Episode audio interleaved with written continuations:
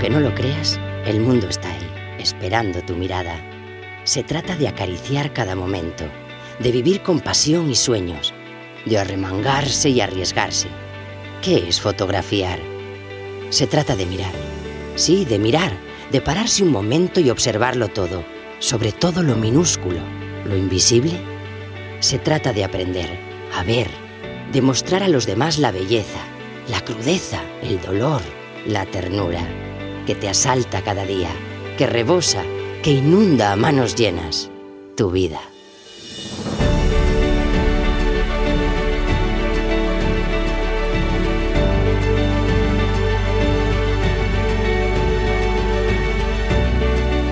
La Escuela de Fotografía, episodio 178.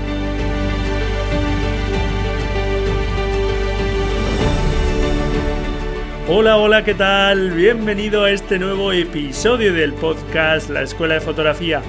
Un podcast, como sabes, para amantes, para apasionados de la fotografía que quieren seguir evolucionando, mejorando en este bonito medio de expresión que es la fotografía.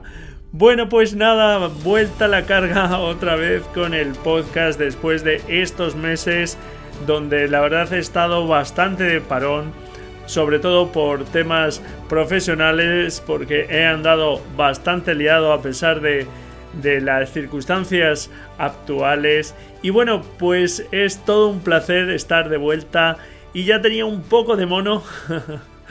De, de, volver a grabar un nuevo episodio para el podcast. Y bueno, pues aquí estoy de vuelta con una entrevista, en este caso, a una fotógrafa conocida, una joven fotógrafa española especializada en la fotografía construida, que no es otra que Dara Scali. Una fotógrafa muy creativa con un estilo personal pues muy particular y con unas temáticas que trata en sus fotografías pues también muy personales y de todo eso, de su forma de ver y entender la fotografía y de su proceso creativo vamos a hablar en este episodio en el que estoy muy contento de estar de vuelta, de estar de nuevo aquí frente al micrófono con ganas renovadas y con esta sintonía que ya utilizaba hace un tiempo y la verdad es que me encanta y he pensado retomarla. Así que bueno, pues habrá algunos cambios que poco a poco iré introduciendo y comentando en el podcast, pero bueno, poco a poco. Y antes de dejarte con la entrevista, ya sabéis que los teléfonos móviles son una herramienta tan buena como cualquier otra para conseguir buenas fotografías. Son una herramienta de captura estupenda. Y si eres usuario de Huawei, de esta marca que viene apostando por la fotografía con su serie P, creando teléfonos móviles con cámaras Leica de altísimas prestaciones. No debes perderte el concurso internacional de fotografía que vuelve a organizar esta marca Huawei llamado Nest Image. Y es que el primer premio de este concurso son 10.000 dólares a la fotografía que gane el concurso. Y hay otros 15.000 euros para los ganadores en las distintas categorías en las que se puede participar. Y además todos los ganadores y los 50 finalistas del concurso se van a llevar su terminal más avanzado, el último modelo, el Huawei P40 Pro y puedes participar en este concurso de fotografía y vídeo en alguna de las seis categorías de las que está compuesto y puedes hacerlo desde con una sola imagen hasta 30 imágenes que puedes subir en la plataforma que te voy a dejar en la nota del programa donde también tienes información sobre este concurso o bien compartiendo esas imágenes en Instagram con el hashtag almohadilla Huawei Nets. Te lo dejo también ahí en la nota del programa y también en la plataforma oficial de los usuarios de Huawei. Y ahora sí te dejo con la entrevista a Dara Scali. Bueno, hoy tenemos con nosotros a Dara Scali, que es una fotógrafa española y escritora, además especializada en retrato, autorretrato y fotografía construida. Dara es licenciada en Bellas Artes por la Universidad de Salamanca y posteriormente realizó el curso de fotografía profesional en la Escuela EFTI de Madrid. Pero ya desde muy joven y con una formación autodidacta comenzó a expresarse a través de la fotografía y los textos, creando un universo intimista donde la naturaleza, el bosque, los animales y los seres humanos conviven en un mismo paraguas mágico, inquietante y misterioso. Con un estilo muy narrativo, sus fotografías crean una atmósfera evocadora y poética. Su obra ha sido expuesta en exposiciones y ferias fuera y dentro de nuestro país en sitios como Inglaterra, Alemania, Suiza e Israel.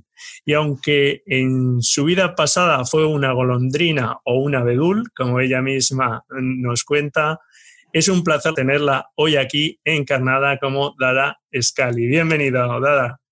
Hola, ¿qué tal? Muchas gracias antes de nada por, por invitarme a esta pequeña entrevista. Así que a ver qué, qué tal y cómo sale. Pues nada, el placer es nuestro y agradecerte pues eso, que hayas sacado un ratito de tu tiempo para estar aquí con nosotros, que sé que también vas liada en tu agenda, así que muchísimas gracias. Nada, a vosotros. Bueno, pues eh, Dara, en tu obra está muy presente eh, la infancia. Y bueno, no sé si en tu caso te sirvió para sacar inquietudes que llevabas dentro, miedos y, bueno, pues hay cuestiones que, que, tú viviste en tu infancia. Bueno, yo realmente eh, no utilizo tanto la fotografía, ya no solo eh, en relación a la infancia, sino en general para expresar, digamos, eh, miedos o emociones o cosas que puedan ser íntimas mías, sino para hacer un poco exploraciones universales. En el caso de la infancia, me interesa mucho eh, desterrar de alguna manera esta imagen estereotipada y naif que tenemos de los niños, de como criaturas inocentes, criaturas eh, puras, ¿no? que puede que lo sean en algún momento de su vida, igual que en algún momento eh, de nuestra vida también nosotros podemos serlo como adultos. Mm. Pero creo que existe esa imagen estereotipada e irreal de lo que es un niño que ha sido alimentada pues, en los libros, en las películas, en la publicidad incluso ¿no? a lo largo de, pues, de mucho tiempo y que nos genera esta imagen de que un niño es algo que es independiente al, casi al ser humano, como si fuera una especie de criatura mística de alguna manera, como si los niños no fueran eh, simplemente personas que tienen menos años que las que podemos tener las personas adultas y que simplemente eh, han vivido y experimentado menos, pero que viven y experimentan las cosas de otra forma. Pero al final las emociones a las que se enfrentan, eh, los hechos a los que se enfrentan no dejan de ser eh, hechos humanos que son iguales a los que vivimos nosotros. Pues a mí me interesa mucho en mi fotografía y también lo hago en la escritura, desterrar todos esos estereotipos y explorar la infancia desde una perspectiva mucho más animal, mucho más conectada con el instinto, conectada con, con los impulsos. Eh, tenemos la idea, por ejemplo, de que los niños no pueden ser crueles. Ahí está el ¿no? Quiero decir, evidentemente los niños pueden ser igual de crueles que, que las personas adultas. Y es un universo oscuro, en sombras, afilado, que a mí me llama poderosamente la atención, ¿no? De cómo se genera la maldad, por ejemplo, existe la maldad innata, es algo que se desarrolla a través de la educación, cómo nos enfrentamos, eh, por ejemplo, a la mentira, a la manipulación, cómo todos esos bajos instintos, entre comillas, se desarrollan en un ser humano para luego dar lugar a individuos adultos que pueden hacer determinadas cosas, ¿no? Podemos, solo hay que ver, por ejemplo, pues las noticias a día de hoy, hasta dónde puede llegar la brutalidad eh, del ser humano.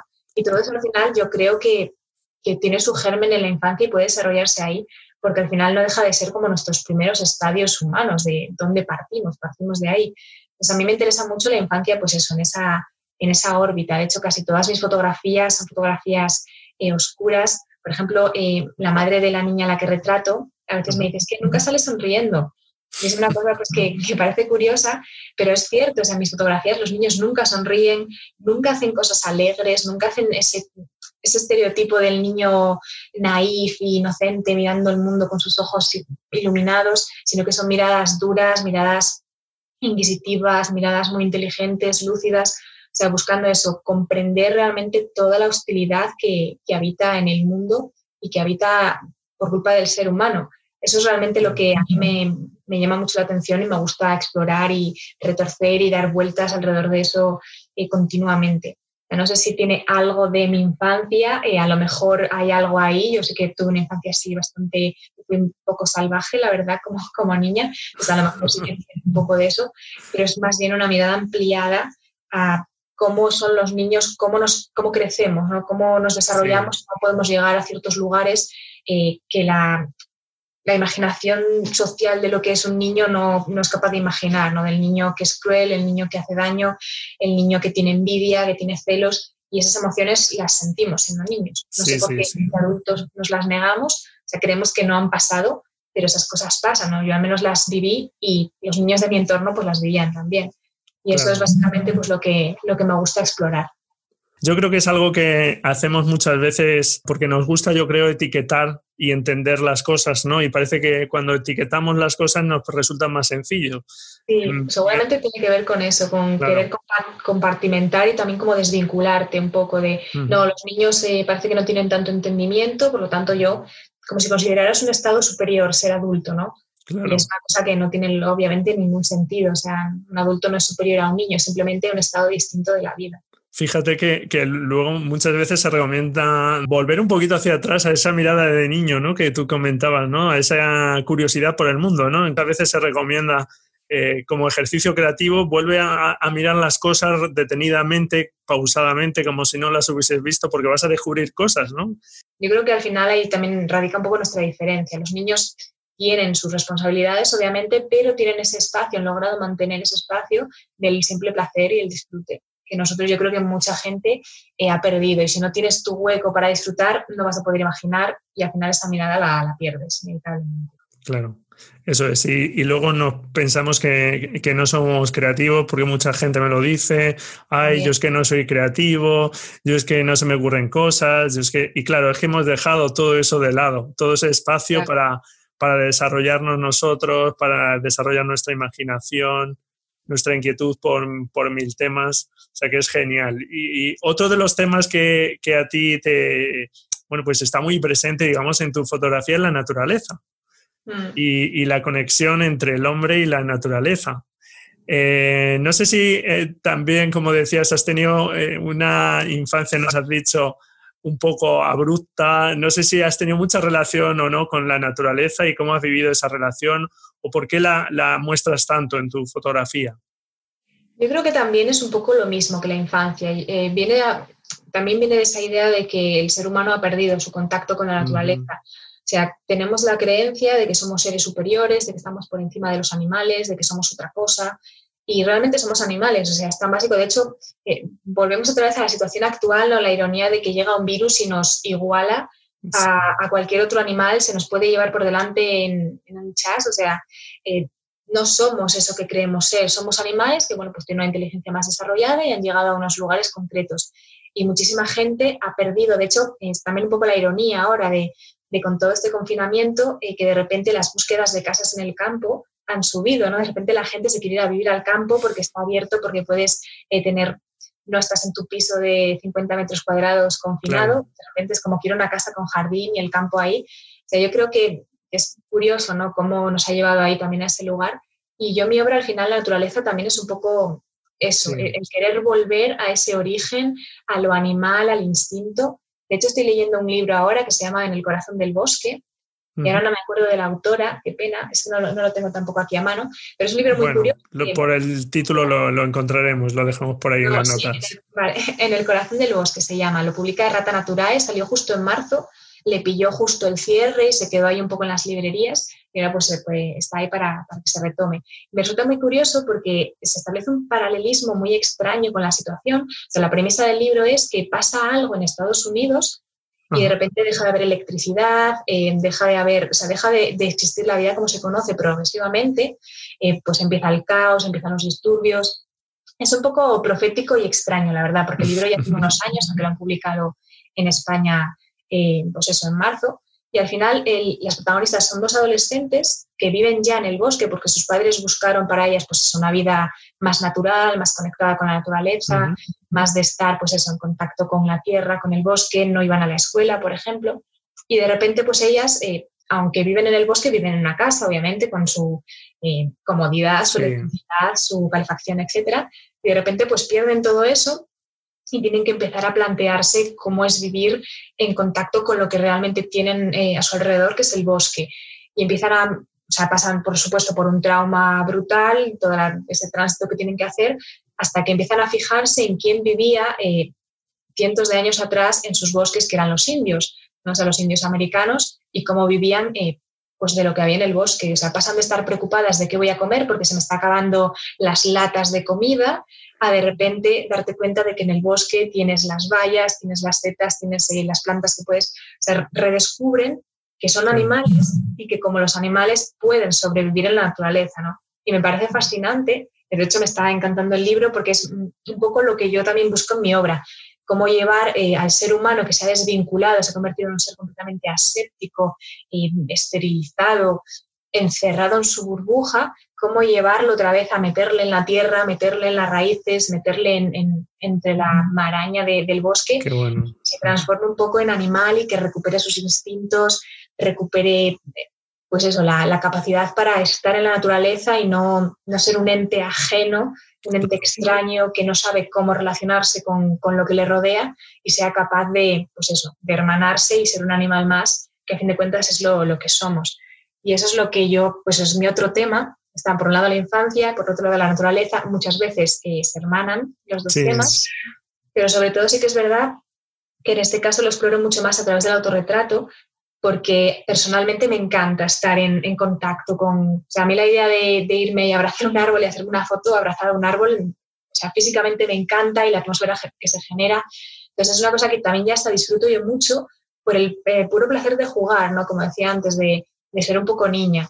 Entonces por eso es esa obsesión por querer volver y querer yo misma estar ahí en contacto. Yo siendo niña sí que tuve bastante contacto con la naturaleza. Yo vivo en un pueblo He vivido, bueno, en Madrid, en Salamanca, pero nací aquí y he vuelto aquí, ahora estoy aquí, es un, pueblo rodeado de campos, de viñedos, entonces pues sí que tengo esa memoria de mi abuelo con sus gallinas, su huerta, eh, sus animalitos, eh, las viñas que iba a vendimiar, entonces es como que sí que he tenido no no un contacto total ni absoluto, pero sí que tenía... Sí, pero lo has tenido cerca, digamos. Sí, era, o sea, yo no me preguntaba, oh, ¿de dónde viene la leche? ¿Viene del tetrabric? o sea, yo sabía que la leche venía de una vaca, ¿vale? Esa no es una irónica pregunta que, que no, sé realmente si algún niño realmente sabe hecho esa pregunta, pero bueno, yo veía las cosas un poco más eh, claras. Y supongo que también tiene un poco de eso, pero sobre todo sí que es más como una obsesión más adolescente y adulta, ¿no? De pues, mis primeros 18, o sea, como la primera eh, juventud, y cuando dejas ya la adolescencia, sí que de repente me empiezo a plantear ¿no? de cómo es eh, este contacto, cómo sería volver un poco a, no ser tan, tan humano, por así decirlo, tan civilizado de alguna manera, cómo sería volver a ser, pues eso, un poco salvaje y, y empiezo ahí con esa obsesión, pues desde los 20 más o menos, pues hasta ahora que estoy ahí a las puertas de los 31, que me quedan unos 10 días, pues 10 años de, obsesión con eso. Fíjate, ya es un tema súper candente, efectivamente. Sí. que tú ya llevas 10 años trabajando sobre él o con inquietud eh, sobre este tema. Bueno, eh, antes hablamos de tu último eh, libro, Animal de Nieve, y ya desde el 2012 has publicado varios pequeños libros de poesía, relatos, ilustración, fotografía, como no. ¿Cómo llegaron a ti eh, la escritura y la fotografía? Bueno, pues yo empecé escribiendo realmente antes que haciendo fotos. Empecé con 13 años, porque yo leía muchísimo, bueno, leo muchísimo, pero coincidió curiosamente con la llegada del primer ordenador a mi casa. Yo era un poco perezosa, la idea de ponerme a escribir un relato, una novela en papel a mano, me daba un poco de pereza quizás cuando era, pues eso, una preadolescente con 12, 13 años, y mm, pues casualidades de la vida, llegó un ordenador a mi casa y de repente pues qué sencillo era teclear, ¿no?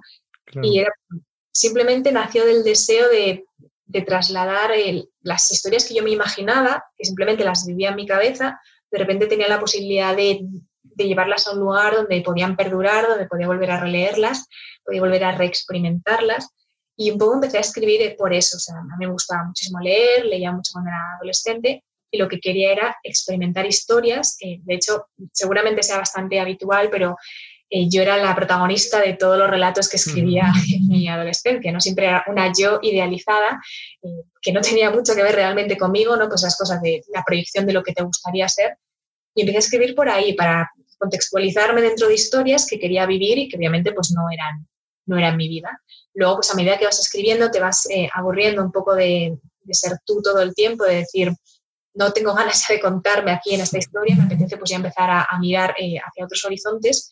También vas leyendo, pues eso, van evolucionando tus lecturas, vas descubriendo pues, nuevos eh, autores, y empiezas a, desarrollar también un gusto por la estética, no tanto por el hecho de que quiero contar una historia, sino de quiero contar una historia, pero además es que la quiero contar así, con estas palabras, quiero jugar eh, a generar estas imágenes. Entonces voy escribiendo durante toda mi adolescencia hasta que ya pues sobre los 20, 19, 20 más o menos, ya considero que empiezo a hacer algo que puede parecer, valer un poquito la pena y empiezo a tirar por ahí, a desarrollar ya una voz eh, personal por ahí, explorando pues también un poco los mismos temas de, de la fotografía, porque al final es que siempre hablo de, de lo mismo, la verdad. Son eso. Bueno, son, son tus, inquietudes. Sí, al final es, eh, hay gente, hace poco alguien me decía, ¿no te parece que llevas 10 años haciendo lo mismo?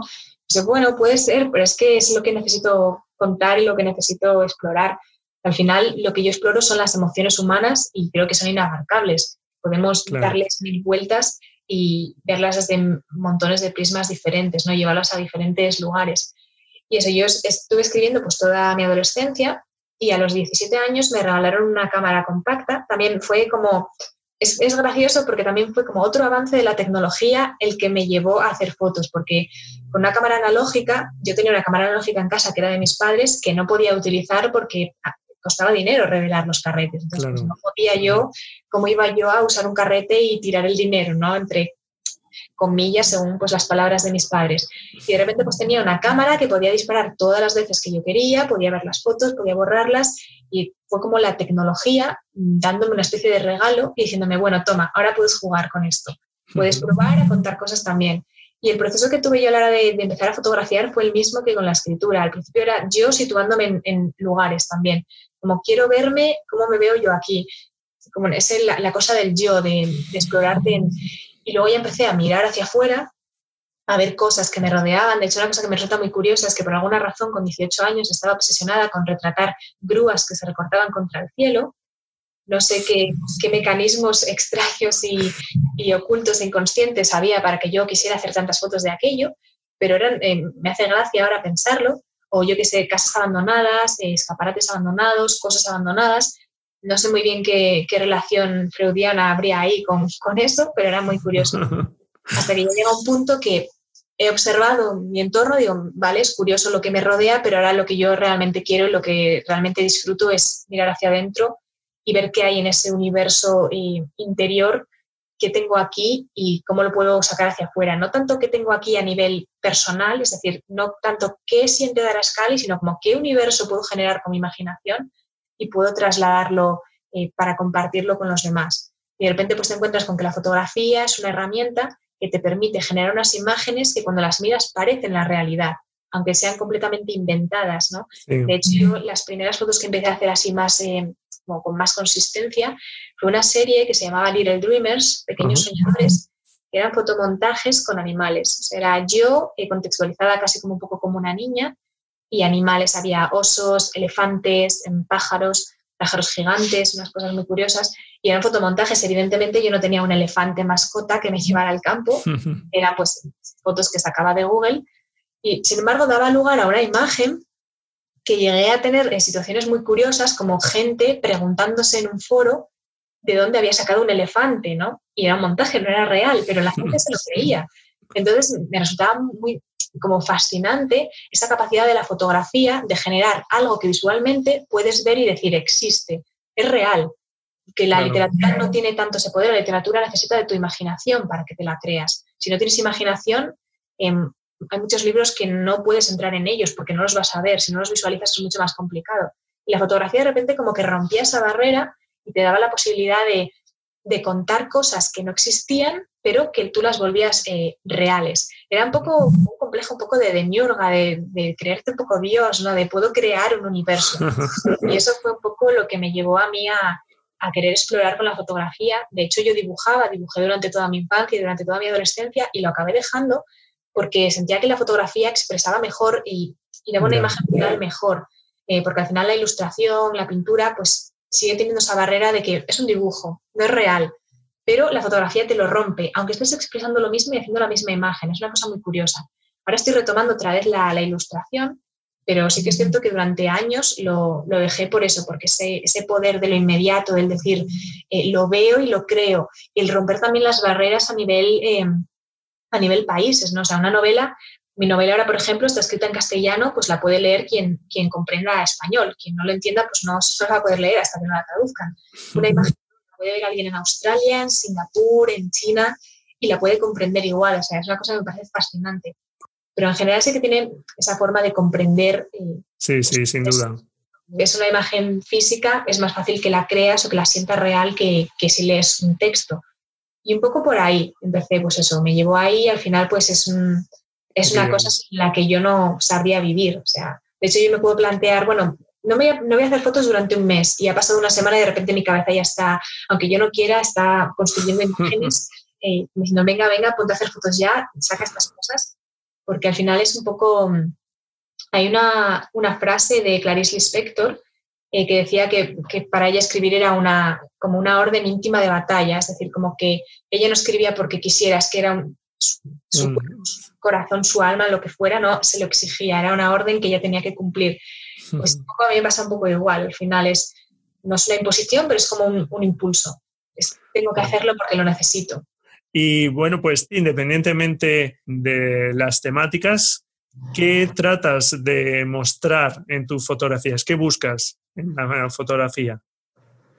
Yo creo que realmente lo que busco eh, es que la persona que vea la imagen o que, o que lea la novela o que quien se enfrente a mi trabajo eh, sufra una especie de golpe, que sienta algo. O sea, a mí no me parece, creo que no hay nada más triste que crear algo que pase sin producirte ningún tipo de emoción. A mí, por ejemplo, en los libros, que yo leer un libro y que no me produzca nada, eh, o sea, prefiero odiarlo, prefiero que me dé rabia el libro, prefiero querer tirarlo a la basura antes de que no me provoque ningún tipo de emoción. La zona gris, ¿no? Esa, Sí, sí, ese esa nada. Ese, de hecho, ahora, por ejemplo, también lo pienso mucho, lo, debatía con una compañera fotógrafa hace poco, eh, lo que implica Instagram a la hora de, ver imágenes, de ver fotografías, ilustraciones, pintura, cómo pasamos el scroll súper rápido y nos detenemos. O sea, al final hay tantas y tantas imágenes que, que nadie se para mirarlas, porque parece que le das un like rápido y, sigues. Yo hago mucho el ejercicio de pararme y observar. De hecho, yo doy muchos likes a cosas que me gusten y al final del día lo que hago es que lo miro todo, lo reviso todo lo que, lo que he visto y muchas veces rescato luego cosas que comparto en un Twitter que tengo de... Eh, tengo dos Twitters, uno que se llama Loba Blanca, donde comparto arte de mujeres, luego mi Twitter personal, que es de Arascali, donde voy poniendo cosas que me gustan en general, independientemente pues, de, del género. Entonces sí que es un ejercicio que yo hago mucho para detenerme y para experimentar y sentir, eh, pues viendo una fotografía y no quedarme en un, ah, qué bonita, qué bonita, qué guay, un like. Mucha gente se, se, queda ahí. Yo lo que aspiro, lo que me gustaría conseguir es que, que las, digamos, la, la, obra en general, ya sea eh, literaria o fotográfica, eh, no se quede en mí, no se limite a mí, porque entonces no necesitaría hacerla, ya existe en mi cabeza mi, mi obra, no necesito llevarla a lo, a lo físico realmente.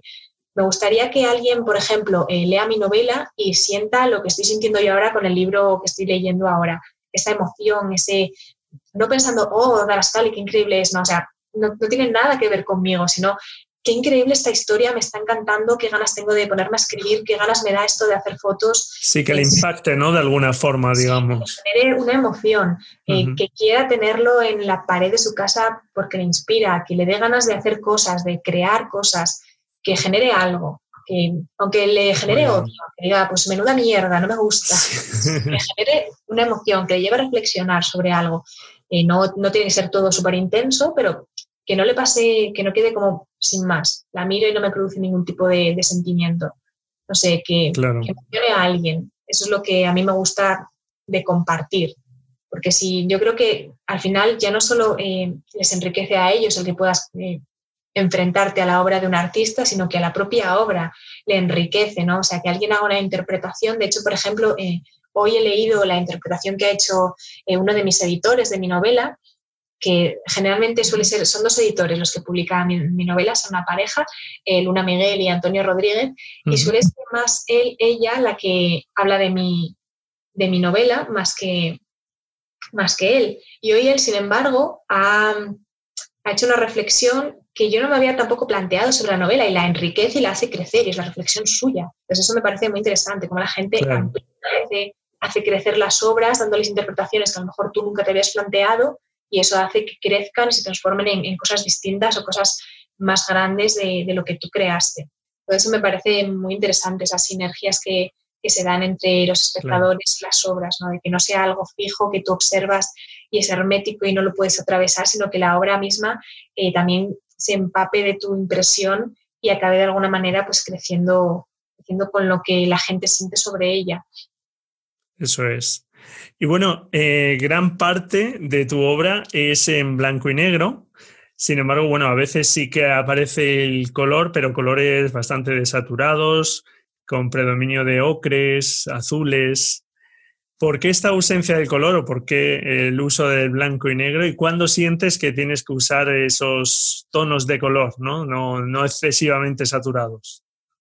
Pues yo creo la verdad que, empieza a cogerle terreno el color. Llevo ya tiempo usando bastante color, pero sí que es verdad que al final responde a varias cosas. Eh, para mí el blanco y negro, mm, ya como a simple gusto, eh, me encanta, se me fascina el blanco y negro. Y además el blanco y negro tiene la particularidad de que es atemporal mi obra busca mucho tratar de parecer atemporal, de que no sepas muy bien dónde contextualizarla. Yo creo que nadie que viera mis fotos eh, diría, mira, están desarrolladas en el siglo XXI, es decir, no es evidente es su tiempo. Eh, podrías colarlas perfectamente como una foto hecha en los 70 o los 80. Sí, son bastante atemporales, sí. Sí, entonces, mis fotos al final, yo mis referentes son eh, antiguos, por así decirlo. Por ejemplo, me fascina Juliet Margaret Cameron. Eh, la, fotografía de placas, el colodión húmedo, todas eh, todos esos procesos me fascinan. De hecho, a mí me encantaría trabajar con cámaras de placas. Si yo pudiera, todo lo que haría sería cámara de placas y Polaroids. No haría otra cosa. Si, si me lo pudiera permitir y fuera posible, porque me fascina a nivel estético y sobre todo a nivel eh, visual y plástico, como esa atmósfera te lleva a lo atemporal, te lleva a no ser capaz de situar cronológicamente las fotografías, eh, casi de plano, te puede llevar hasta pensar que son una ensoñación, que no están sucediendo tanto en, esta realidad como en una realidad eh, ensoñada, por decirlo de alguna manera. Pues el blanco y negro tiene esa particularidad de, tener ese poder atemporal. Y luego además considero que a nivel dramático el blanco y negro es el rey, o sea, no, yo creo que no hay color que pueda competir con un blanco y negro bien dramático, con sus negros muy y empastados. Y eso es una cosa que también busco yo mucho en mi fotografía. En mi fotografía no hay ligereza, eh, siempre busca la, intensidad y el drama. Entonces es un recurso también mm, narrativo que utilizo para reforzar lo que contar. O sea, me va muchas veces, me va mucho mejor el blanco y negro.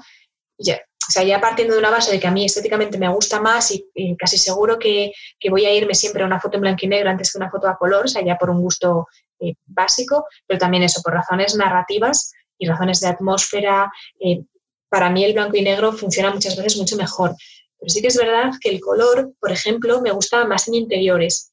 O sea, creo que en interiores quizás porque, porque son más vacíos, más eh, desnudos, necesitan algo que los refuerce de alguna manera. Y sí que es cierto que prácticamente todos mis interiores son a color. O sea, es una cosa que mira, me da ahora que, pensarlo, ¿no? No me había para pensar realmente de, que es así, pero casi todo lo exterior, que es la paradoja de que a lo mejor la exuberancia de los colores de la naturaleza me podría servir de ellos y sin embargo los anulo para que entren en juego otras cuestiones narrativas en la imagen. Sí, más mensajes, etcétera que no te distraiga quizá tanto, que no pienses, guau, qué paisaje tan increíble, qué bonito. No me interesa que la gente piense eso. Me interesa que el que conciba la naturaleza desde otra perspectiva. O sea, seguramente el color, pues ahí me iba a distraer. Sin embargo, los interiores sí que me los llevo más a los colores y de hecho son colores muy simbólicos. Uso estos, por ejemplo, eh, por un lado sí que uso estos tonos ocres con esos toques de rojo que voy metiendo, pues, por ejemplo, en los ojos, eh, como un tono ahí enfermito, los vestidos, de repente una flor roja. Eh, un poco para centrar la atención, o sea, también tiene un recurso técnico, pero sobre todo para generar como ciertas eh, también atmósferas un poco como opresivas, como que todo se concentra en este punto de tono, mientras que lo demás eh, queda más diluido en estos tonos pasteles antiguos. Y luego, por ejemplo, los azules, que también es un, una paleta de color que exploro, este sí que suelo hacerlo un poco más en exterior, eh, son pues básicamente eh, estudio de teoría de color, ¿no? El azul te lleva siempre a pensar en, lo frío, en lo distante, en lo frágil, en algo que es un poco inaccesible. Pues, pues también utilizo un poco el azul por una parte porque me gusta, sencillamente porque me parece que a mí me gustan las tonalidades azules, pero también pues eso, buscando reforzar estas narrativas. Entonces, al final, eh, que una foto vaya en blanco y negro, en color, la paleta de color que lleve, eh, la respuesta va a ser eh, un poco de qué atmósfera quiero conseguir con la imagen y cómo quiero que el color o la, ausencia de color, ya sea blanco y negro o, tono, me va a ayudar a reforzar las narrativas, o sea, lo utilizo como una herramienta al final. Claro. Sí, porque eh, tu fotografía está muy pensada, muy planificada y esa es una, buena decisión que tomas en ese proceso creativo, ¿no? En ese proceso de creación de la imagen. Háblanos un poco de ese proceso creativo, en tu caso. Pues bueno, esto en, el curso de doméstica que he hecho. sí, sí, sí, sí. Sí, y, ahora que me gustaría que nos hablases de él, de tu curso de fotografía narrativa. Eh, eh, cuéntanos, bueno, si quieres simultáneamente, porque es verdad, está, está en el curso, o sea que si nos quieres ya comentar y dar ahí un poco, pues, explicarnos un poco tu, proceso, estupendo. Pues mi proceso creativo realmente eh, sí que es un proceso que está muy pensado. De hecho, aquí es un término que le robo un poco a mi amiga y compañera Leila Matt, que la llama fotografía construida. Y es literalmente así, o sea, es una fotografía que es construida de la nada. O sea, hay, digamos, como dos grandes formas de fotografiar. Una sería la fotografía de la mirada, pues que era la fotografía clásica, ¿no? Cartier-Bresson, etcétera, y que era el captar el instante, que, que el mundo te diera algo y tú lo robaras con tu cámara, por así decirlo. Y luego está esa fotografía que se empieza a desarrollar más tarde, empieza a dársele valor más tarde. De hecho, eh, cuando empezó la fotografía con los pictorialistas, los pictorialistas lo que hacían era construir las imágenes, como construían la pintura. Y fueron muy rechazados, ¿no? Porque consideraban, se consideraba desde el fotoperiodismo que la fotografía, su valor era captar la realidad y que no podías construir una realidad eh, alternativa, ¿no? Que era como territorio de la pintura y que el valor de la fotografía estaba en, precisamente captar la realidad, que al final es, también es falso, porque nunca va a ser la realidad, siempre va a ser tu realidad va a depender de tu mirada, del encuadre que elijas, de la cámara con la que dispares, de la película, de la luz, o sea, al final toda realidad eh, que pasa por el filtro de la cámara está construida, no existe una realidad pura, solo hay que ver cómo nos manipulan con los vídeos en las noticias, ¿no? O sea, eh, la imagen es una cosa brutal que siempre está alterada. Pero sí que es cierto que en este caso mm, se entiende por construida una fotografía que nace del, del cero, de la nada, que construyes tú en tu interior desde el más mínimo detalle, ¿no? O sea, todo lo que aparece en esa imagen aparece ahí porque tú lo has decidido y otra persona no podría captar esa imagen a no ser que se meta en tu cabeza y te la extraiga de ahí. Entonces, mi proceso creativo, digamos que parte de, la abstracción de la idea o de la sensación, de decir, por ejemplo, eh, pues quiero, mm, ya que he mencionado el curso de doméstica, en el proyecto de doméstica lo que hice fue una pequeña serie sobre la ausencia. Pues en este caso el proceso artístico partiría de la siguiente manera yo me planteo la idea de la ausencia, la ausencia, la pérdida, el duelo. Es un concepto que es abstracto, es universal, todos lo conocemos y se puede explorar de distintas maneras, infinitas formas de explorarlo. Pues una cosa es que tú tengas esta idea abstracta y luego cómo la vas a, llevar a una imagen y cómo la vas a desarrollar. Pues mi proceso artístico parte de lo abstracto, ir tomando notas, de ir haciendo un brainstorming, una tormenta de ideas con las palabras que se me van ocurriendo cuando yo pienso en ese concepto puede ser, eh, o sea, no son palabras que pienses siquiera, son cosas como que me van viniendo a la cabeza. Sí, es un poco llevar, ¿no? Y fluir. Sí, sí un poco automático. transmite. Sí, e inconsciente, es decir, ¿qué me sugiere a mí esto?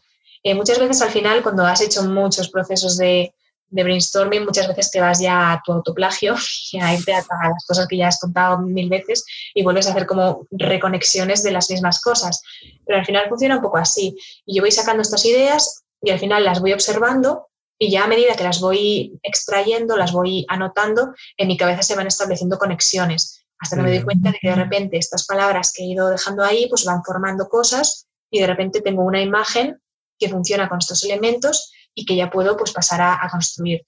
Lo que yo suelo hacer es bocetos. Hago, hago bocetos, hago dibujos eh, sencillos y esquemáticos e intento eh, abarcar todos los detalles de la imagen en el boceto. Eh, si hay cosas que son esenciales, que son pequeñitas, pero que en realidad son esenciales, yo me lo apunto todo, porque luego soy bastante olvidadiza, y entonces luego todas estas son como chuletas que yo me llevo a las, sesiones de fotos y luego las saco y yo literalmente voy haciendo las fotos en plan de, bueno, ahora vamos a hacer la número uno, check, está hecha, la número dos, check.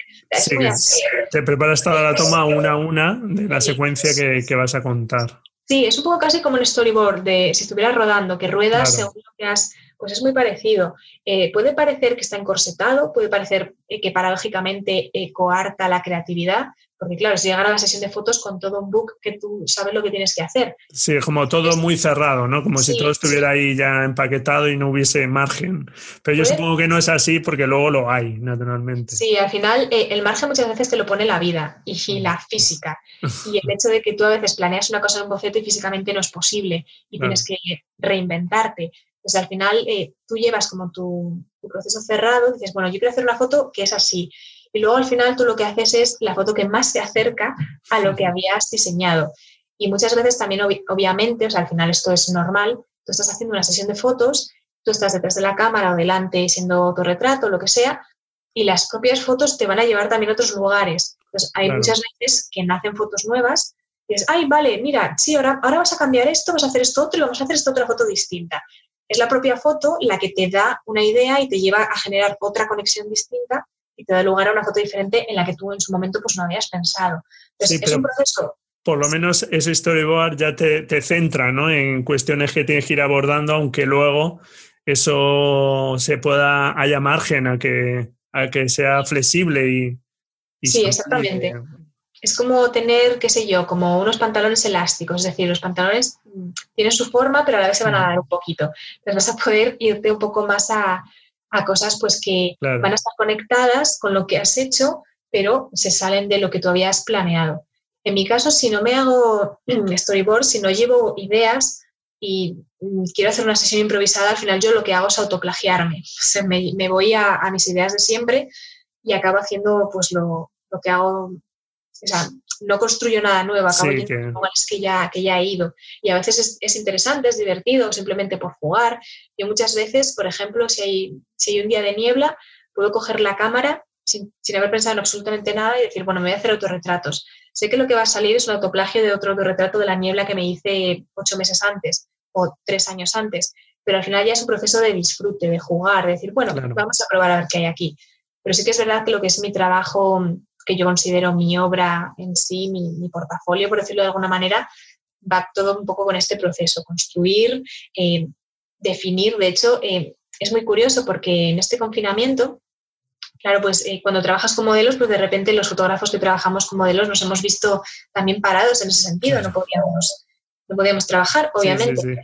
Quien tenía su modelo que eran sus hijos o su hermana o su novio o lo que sea, pues sí, pero al final, si tu modelo es tu vecina, pues aunque sea tu vecina, no puedes. Sí, claro. Entonces, busqué alternativas, ¿no? Es decir, ¿qué puedo hacer para, poder seguir haciendo fotos y no quedarme parada?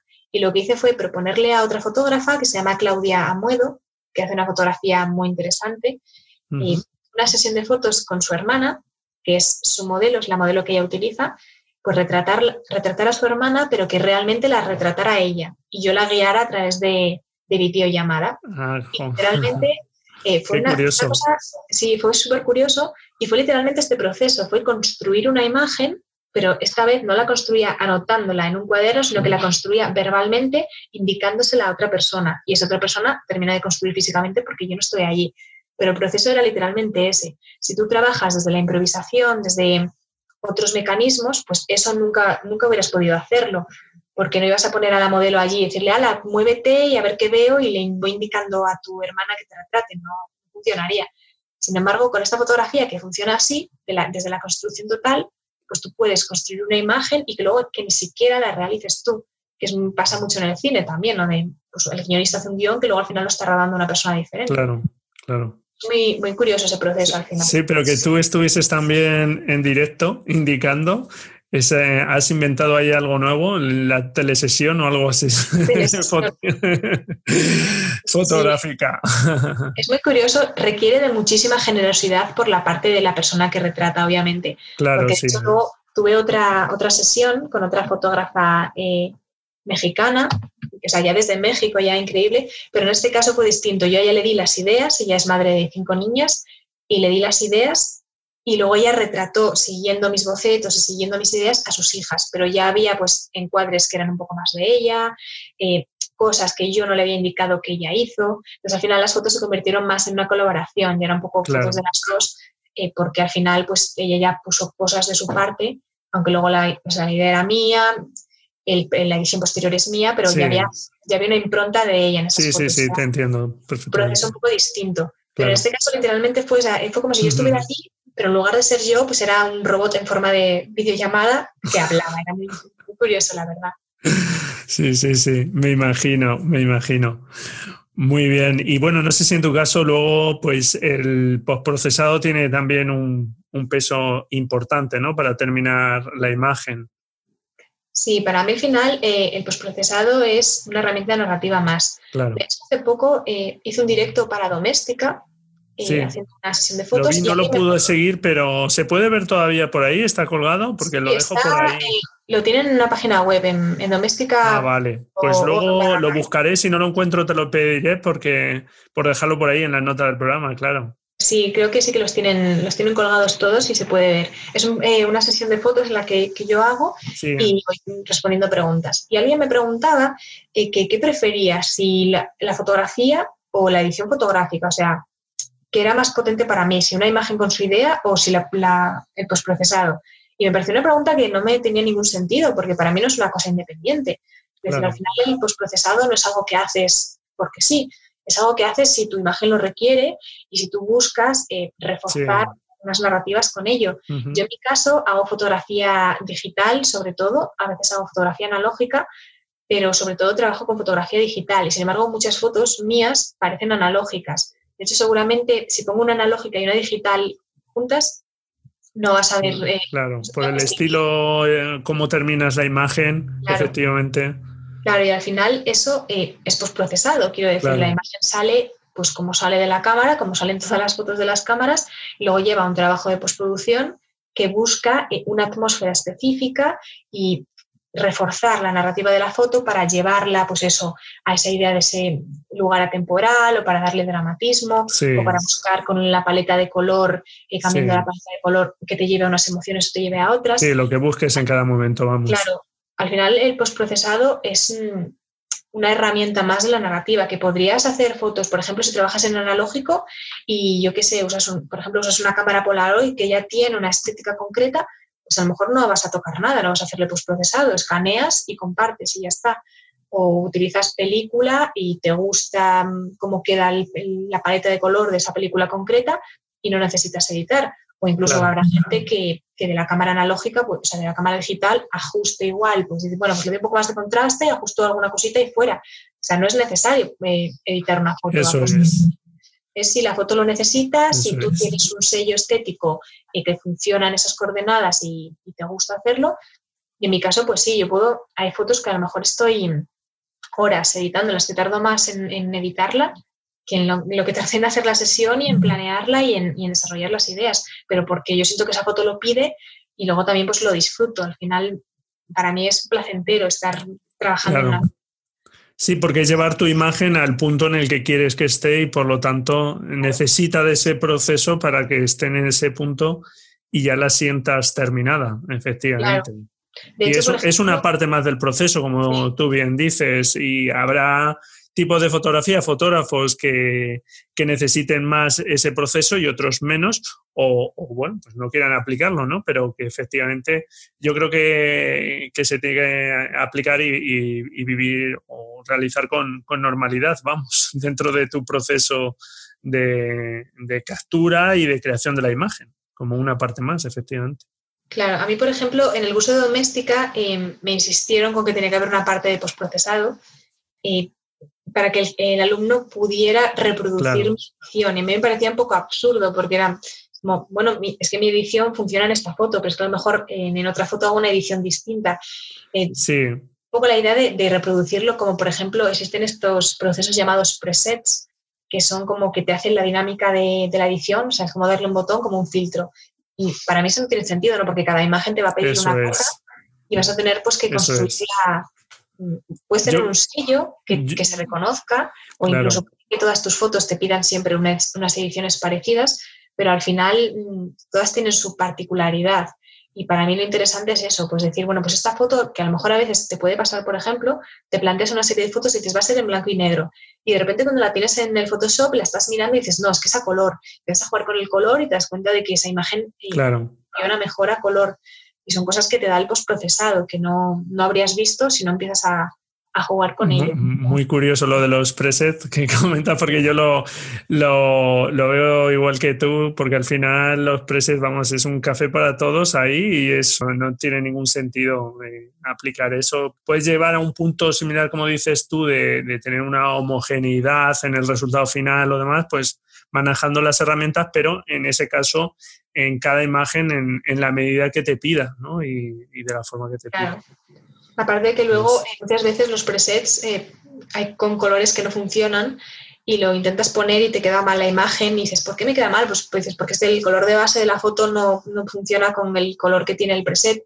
Claro. Al final tienes que entender los colores para poder eh, manejarlos, sí, sí, sí, ¿no? sacarlos de, sea, si tú quieres trabajar con una paleta fría, por ejemplo, pero has metido ahí un elemento cálido, está rompiendo esa dinámica, vas a tener que, que cargártelo, quitarlo de ahí. Y si pones un preset, tú no, es como trabajar con una cámara automática que no puedas controlar.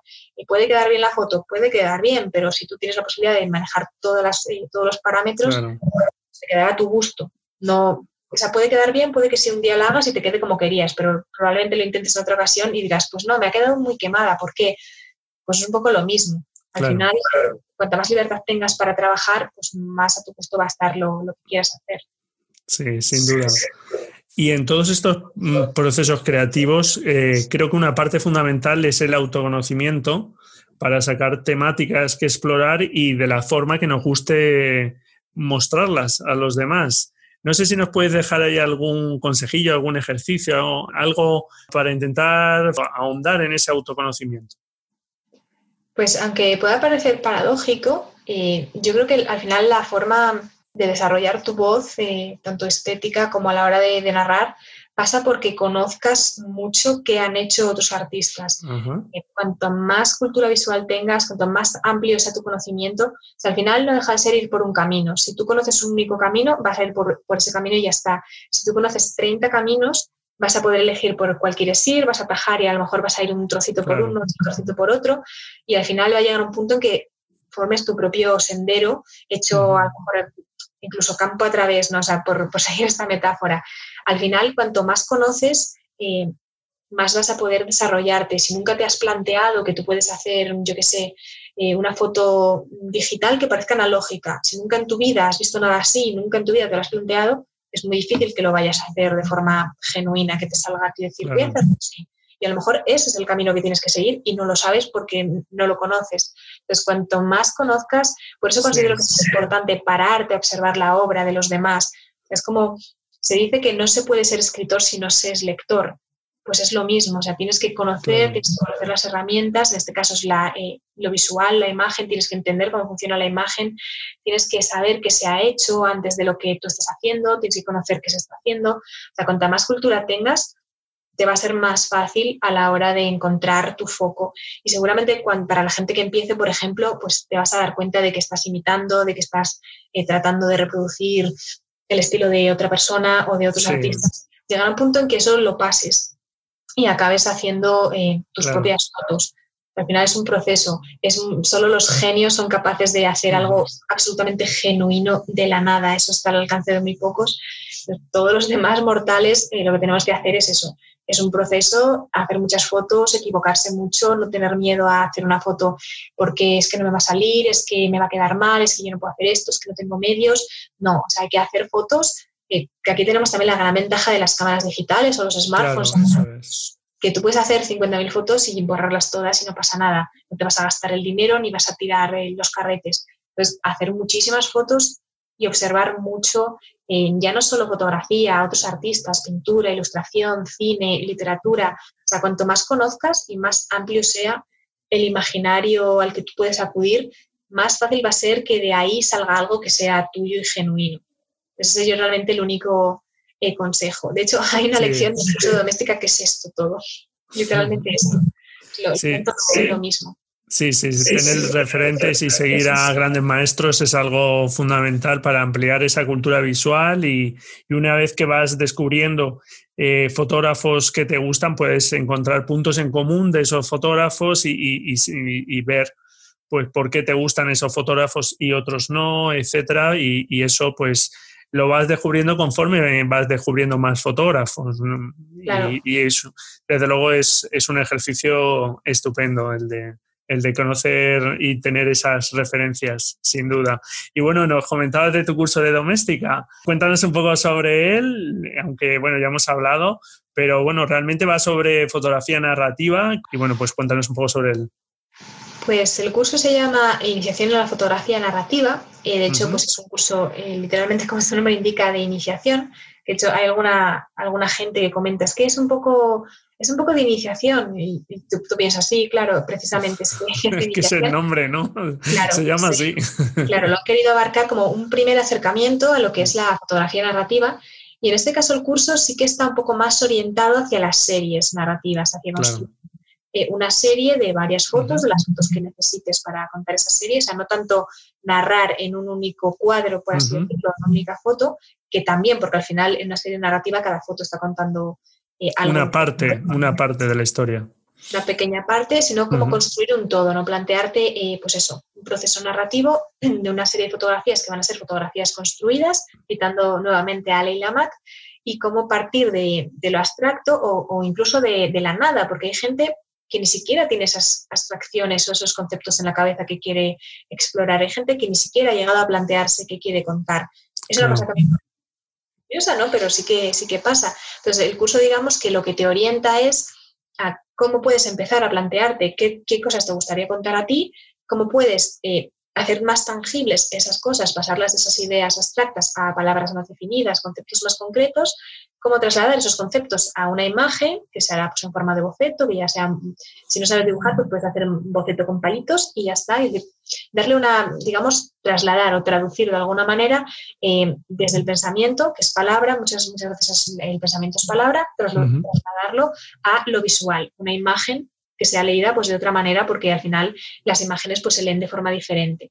Y luego el curso pues te va guiando un poco contándote mi proceso creativo, se me ve a mí trabajar, desarrollar la, sesión de fotos y la serie narrativa que yo construyo a lo largo de, del curso, que es una, serie narrativa sobre la ausencia y a la vez, pues eso, eh, dando herramientas para que el alumno realmente sea capaz de construir eh, su propia serie narrativa, o sea, partiendo pues de, de la base de que es un curso de iniciación, de que después de eso eh, lo que viene al final es trabajo, que, el alumno pues lo haga muchas veces, se lo plantee mucho y si descubre que esa es su forma de, trabajar, pues que siga por ahí. O sea, al final es un poco como abrir la puerta a la fotografía narrativa, pero luego ya el alumno tiene que cruzar esa puerta y seguir descubriendo ese universo. Y de, en base a la experiencia que tienes eh, con este curso o otras formaciones que hayas podido realizar, ¿cuál consideras que es el principal error? O no sé si hay algún error que, hayas detectado bastante general a la hora de construir, por ejemplo,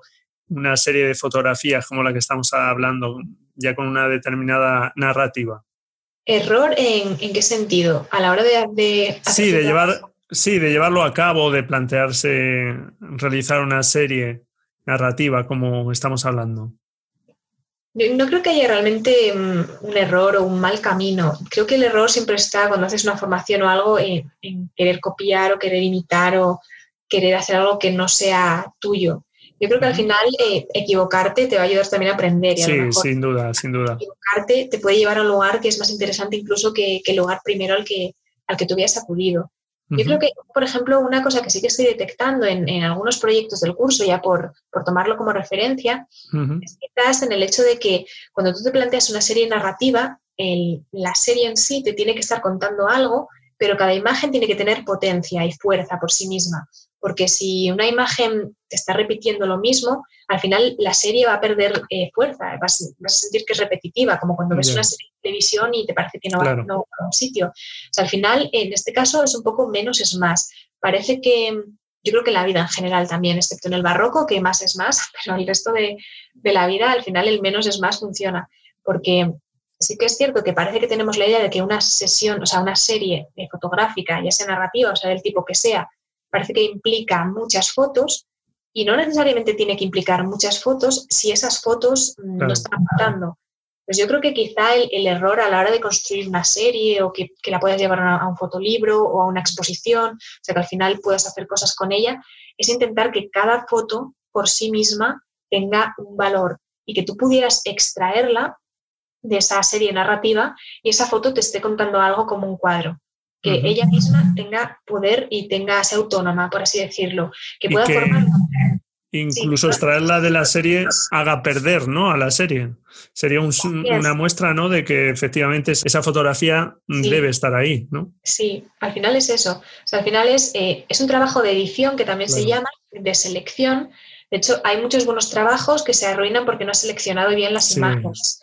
La edición no se le presta la atención, ¿verdad?, que, que merece. Y al final, bueno, ya no, no, recuerdo de quién es la frase que decía, somos el fotógrafo que editamos, realmente. Porque claro, al final son las fotos que, mostramos y podemos hacer muy buenas fotos y, luego elegir fotos que no son las adecuadas o a la inversa, a lo mejor hacer una foto muy justita, pero elegir justo ahí las super idóneas, o sea que es algo fundamental también. Es totalmente, o sea, estoy totalmente de acuerdo con eso. Hay eh, fotógrafos que tú ves su cuerpo de trabajo y piensas lo mucho que ganarías si quitaras esta, esta y esta. Tienes, eh, te has equivocado aquí. A mí me pasa, por ejemplo, con una fotógrafa que es muy conocida y que es brutal, me encanta, que se llama Laura Macabrescu. Seguramente la conozca mucha gente porque es muy popular en redes. Y es increíble, o sea, hace una obra increíble, pero tiene la pega de que tiende a poner muchas fotos muy, muy parecidas. Y a mí eso hace que me, pierdan fuerza. Es como cuando he visto cuatro fotos que lo único que me estás cambiando es levemente el encuadre, eh, te has alejado, te has acercado, me has cambiado un detalle mínimo, yo siento que estoy viendo cuatro veces la misma foto y me está poniendo fuerza. Y ya es potente su trabajo en sí, eh, incluso así. Sería mucho más potente si seleccionaran más. Y pasa mucho, hay fotógrafos que, no saben elegir, que de repente dices, es que me gustan las dos, ¿qué hago? Pues las voy a subir las dos. Y no están aportando nada, es la misma foto en la que a lo mejor ha variado eh, un elemento o ha variado mm, el encuadre o cosas mínimas, pero no está aportando nada. Y en una serie sí que es importante eso, que que no le restes fuerza eh, a la serie por querer poner dos fotos casi iguales, no van a aportar nada y se van a, pisar la una a la otra al final. Pues, para mí es muy importante eso, que cada imagen tenga eso, que sea autónoma, que la puedas leer por sí misma, que, aunque no haya existido nunca la serie, si esa foto existe, esa foto funcione. Y no sea eh, igual a la otra, que es casi, ese diría que yo es quizás el, el error más fácil de, cometer, el, no saber elegir o, creer que vas a elegir mal, desde pues las elijo las dos. Pues no. es que parece, parece que las decisiones de un fotógrafo terminan con la captura, ¿verdad? Y, empiezan mucho antes y, y mucho después. Claro, acaban muchísimo después y todas son súper importantes. Hablábamos de, del procesado, que ahí tienes que elegir muchas cosas y te puedes equivocar también muchísimo. Pero bueno, eh, son decisiones que tienes que ir tomando y son parte de tu proceso, de ese proceso que venimos hablando mm, durante toda la entrevista y, jo, qué importante todo. Y, bueno, pues hay que disfrutarlo y prestarle atención a cada una de esas decisiones, claro que sí. Claro, porque al final va a repercutir en, cómo va a ser el, trabajo final. Y es algo bonito también, a que no se. Yo creo que, bueno, pues hace que, la creación de una obra, pues. Eh, tenga muchas facetas, no simplemente la de coger una cámara y que, mm, intentemos disfrutarlas todas y, dar lo mejor en cada uno de esos pasos. Oye, antes se me ha olvidado preguntarte y me surgió la curiosidad, ¿qué asocias o qué simbología asocias a los pájaros? Porque están dentro de la naturaleza, están muy presentes en tus fotografías. Pues mira, me hace gracia porque justo esta pregunta me la hizo Leila Amat, eh, que Leila, aparte de compañera fotógrafa, es una de mis amigas íntimas. Sí, sí, sí, te señaló y habló de ti cuando, cuando estuvo por aquí como invitada. Yo siempre, siempre hablo de ella también. Siempre que hago algún directo lo que sea, la acabo mencionando siempre. Pues justo hace un par de días me hizo esa pregunta a, cuento de, bueno, había encontrado yo un pajarito, eh, que tengo una historia con las fotos que hice de un pajarito que lo encontré, creíamos que estaba muerto, eh, estaba todavía vivo el pobrecito pajarito, nos lo llevamos a casa, lo intentamos cuidar, pero al final pues no, salió adelante, se murió. Y las fotos pues para honrarle, ¿no? Y ella pues contándole ese proceso me preguntaba qué, qué significaba en mi fotografía. Y va a ser como la misma respuesta realmente que le di a ella. Para mí eh, los pájaros eh, tienen un doble significado. a veces, o sea, puedo utilizarlos dependiendo de lo que yo quiero contar. o sea, significan una simbología de dos cosas.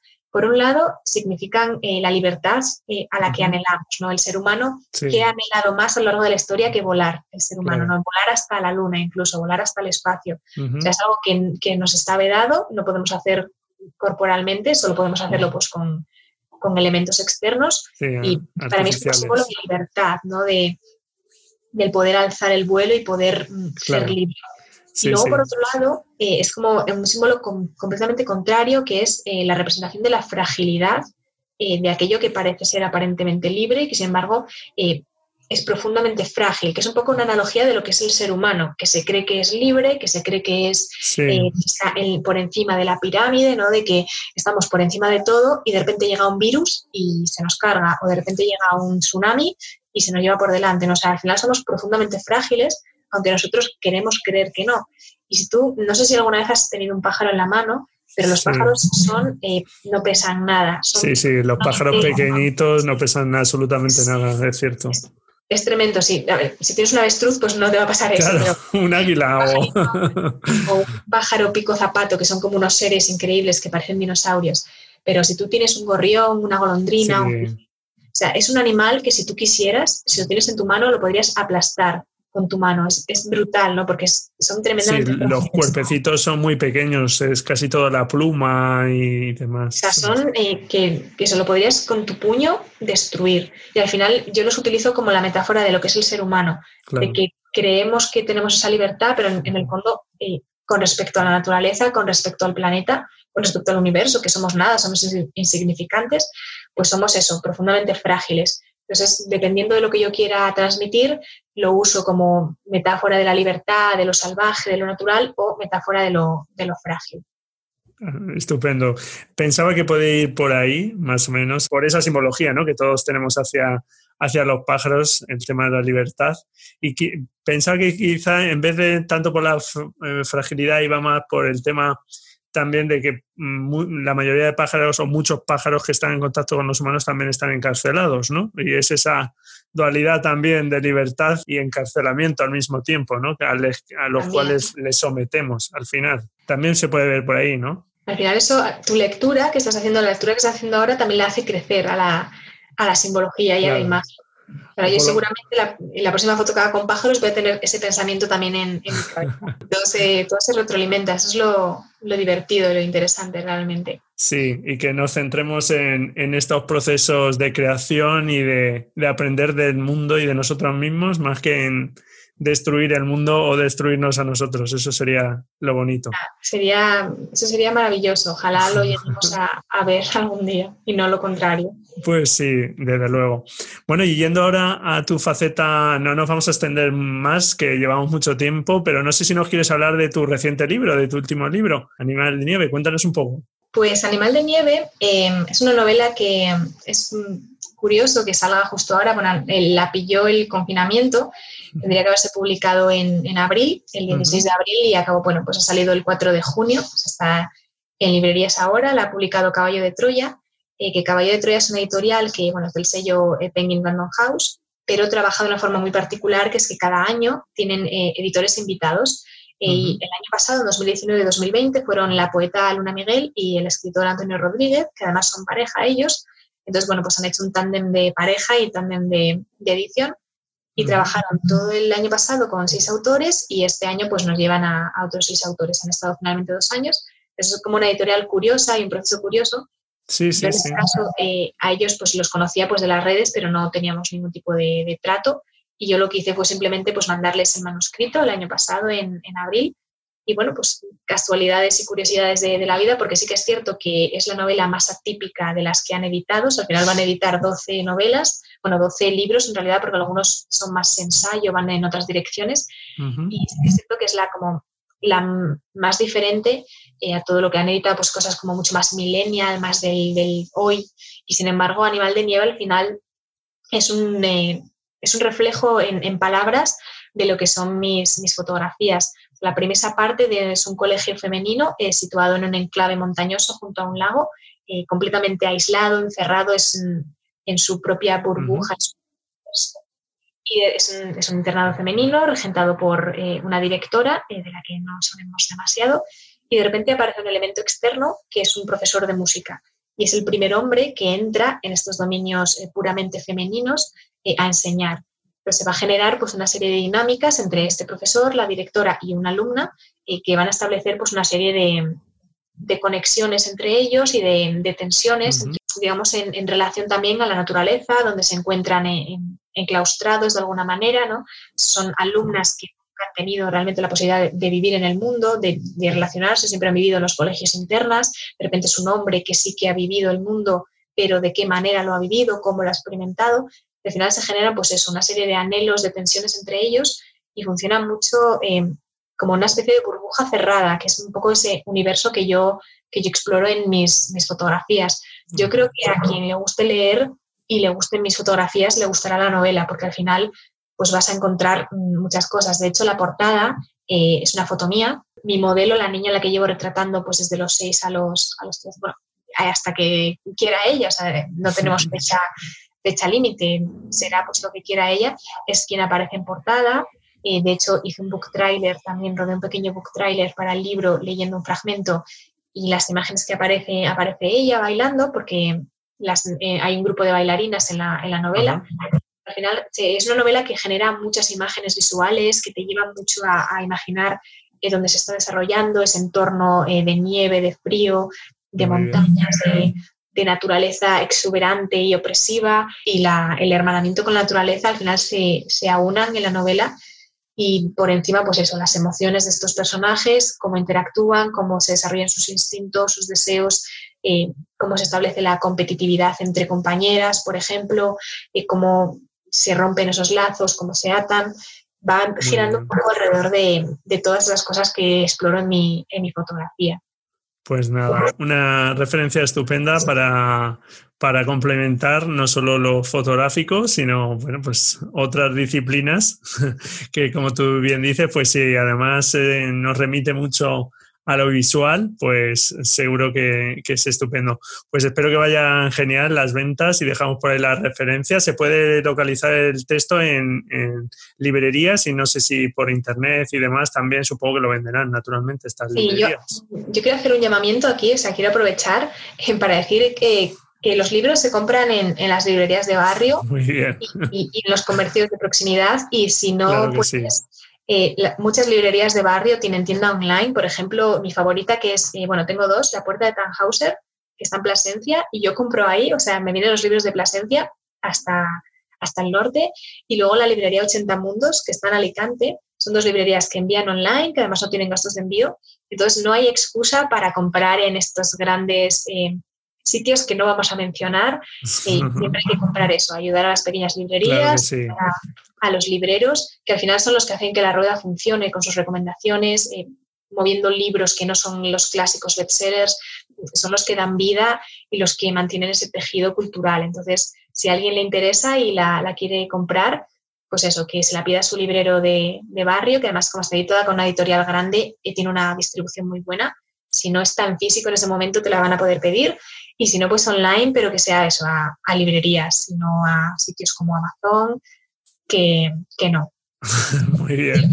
Aquí quería reivindicarlo, yo necesitaba hacer esa, Pues hace muy bien y lo hacemos extensivo a otro tipo de, de, cosas que consumamos, porque lo local, yo creo que todo esto ha dejado en valor que, que efectivamente confiamos demasiado y hacemos un abuso de seguramente de cosas que, que hoy día con el tema online pues eh, nos facilita mucho, pero, pero al final cuando ocurren estas cosas pues lo local es lo que podemos echar mano y, y, eh, tenemos que ayudar todos a que eso siga existiendo ahora y, siempre. Así que estupendo. Yo creo que, nuestra sociedad sería mucho peor y sería mucho más homogénea y tendríamos muchas menos eh, posibilidades de descubrir cosas distintas si lo pequeño desaparece, porque al final si lo único que existen son macroempresas, mm, pues al final eh, lo que vas a poder leer será lo que se venda ahí. Entonces, cuanto más variedad tengamos y más vida le demos a lo pequeñito, más libros interesantes tendremos y más cosas, más productos interesantes y siempre al final potenciar lo, que tienes cerca, que al final es la gente la que tú ves y, y no esa empresa millonaria que claro. facturando en paraísos fiscales y estas cosas. Muy bien, pues estupenda recomendación. Bueno, pues ya no quiero robarte más tiempo, no sé si quiere que ya hemos estado un buen rato aquí hablando de, mil cosas, al final, más allá también de la fotografía. Y bueno, pues no sé si quieres añadir algo más, Dara. Pues nada, simplemente bueno, darte las gracias y dar las gracias a quien escuche este podcast y que nada, espero que, os inspire algo de lo que hemos hablado y que si sois fotógrafos o os lo estáis planteando, pues que, cuando termináis de escuchar esto os vayáis a hacer fotos y que al final lo más importante y lo más bonito e interesante es seguir creando y seguir compartiendo y ojalá pues nada, algo de lo que yo haya podido decir pues sirva para, para inspirar a alguien. Claro que sí, por supuesto, estoy seguro, seguro que es así. Pues nada, muchísimas gracias. Dejamos por ahí el enlace a las referencias que nos has ido diciendo, también a tu curso de doméstica, por si alguien quiere echarle un vistazo, claro que sí, que, que seguro está genial. Y nada, pues lo dicho, muchísimas gracias por todos los consejos que nos has ido dando, por darnos tu visión de la fotografía y el tiempo que nos has dedicado. Así que muchísimas gracias, Dara. Nada, vosotros, un placer. Pues nada, hasta otra. Hasta la próxima. Nos vemos en las redes, que siempre nos quedarán las redes. Muy bien. Bueno, pues un saludo. Hasta luego. Adiós. Y bueno, pues hasta aquí esta entrevista. Espero que te haya gustado. La verdad es que creo que Dara nos deja unos consejos muy buenos de su proceso creativo, de su forma, como ves, de entender no solo la fotografía, sino la vida en sí, para fomentar la creatividad, para que no dejemos de ser esos niños que alguna vez fuimos, porque como nos decía Dara, de eso depende también nuestra creatividad. Así que espero que le hagas caso que no dejes de ser un niño, una niña, que juegues con la fotografía y que te diviertas todo lo posible en esta corta vida donde, como decía Charles Chaplin, todos somos aficionados, la vida es tan corta que no da para más. Así que no te la tomes demasiado en serio y disfruta todo lo posible. Y no dejes de echar un vistazo, por supuesto, a su web, a sus redes sociales, sobre todo Instagram, que es donde principalmente publica Dara sus fotografías, porque vas a ver que sus imágenes, como ella nos decía, logran transmitir y no te dejan indiferente. Y bueno, pues muchísimas gracias por llegar hasta aquí. Sin ti todo esto no tendría ningún sentido. Encantado si me dejas tu valoración y tu reseña en iTunes, tus comentarios y tu me gusta en iBox. Un gran saludo también a los oyentes de Spotify Encantado de estar de vuelta. Felices fotografías y nos escuchamos la próxima semana, si tú quieres, claro. Adiós.